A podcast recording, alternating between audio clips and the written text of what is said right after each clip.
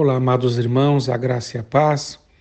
Estamos aprendendo com a vida de Pedro e vimos que Jesus tem o poder de restaurar o nosso coração. No primeiro devocional, nós vimos o olhar compassivo, cheio de misericórdia de Jesus, quando Pedro nega. Mas hoje nós vamos falar sobre as lágrimas de arrependimento. Marcos 14, 72 diz: Pedro se lembrou da palavra que Jesus lhe dissera e, caindo em si, desatou a chorar. Mateus 26, 75 diz: E saindo dali, chorou amargamente. Pedro considerou que havia negado ao seu Senhor.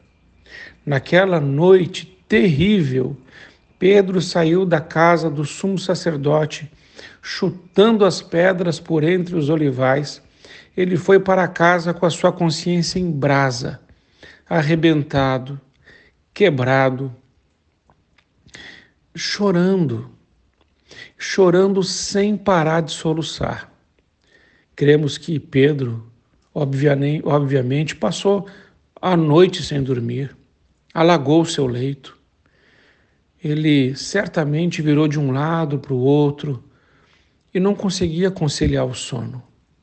Pedro refletiu sobre a excelência do seu Senhor, a quem negara. Pedro se lembrou do tratamento especial que havia recebido como um dos primeiros com Tiago e João. Pedro recordou que havia sido solenemente advertido pelo Senhor. Pedro se recordou dos seus próprios votos de fidelidade. Mas pensemos em nós, o nosso pequeno progresso na vida espiritual. Poderíamos, irmãos, fazer muito mais do que estamos fazendo. Eu creio que nos nossos primeiros cinco minutos na eternidade, vamos perceber que poderíamos ter orado mais, chorado mais, buscado mais que poderíamos ter entregue a nossa vida muito mais nas mãos do Senhor. A nossa negligência com as almas dos outros. Nós vamos perceber claramente que poderíamos ter nos importado um pouco mais com o outro. Também a nossa pouca comunhão com o Senhor, poderíamos ter muito mais intimidade com Deus. A pequena glória que estamos trazendo ao nome do Senhor. Tudo isso deveria, irmãos, nos levar às lágrimas de arrependimento. Pedro chorou amargamente. Ele colocou tudo aquilo que estava podre dentro dele para fora. Esse choro produz cura.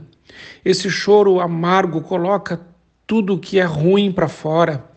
Pedro já saiu da presença de Jesus quebrando o silêncio que aprisiona e dando voz à sua dor.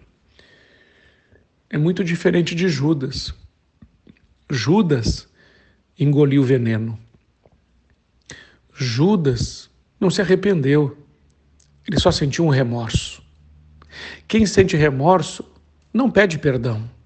Quem sente remorso justifica, explica, argumenta, mas nunca se quebranta que possamos, irmãos, ser como Pedro, chorar amargamente quando erramos com Jesus, porque quando fazemos isso, esse choro amargo do arrependimento, a palavra de Deus diz em 2 Coríntios, capítulo 7, versículo 10, que existe um choro que produz vida. É o choro do arrependimento. Que os nossos olhos possam estar úmidos diante do nosso Senhor. Seja assim, em nome de Jesus. Amém.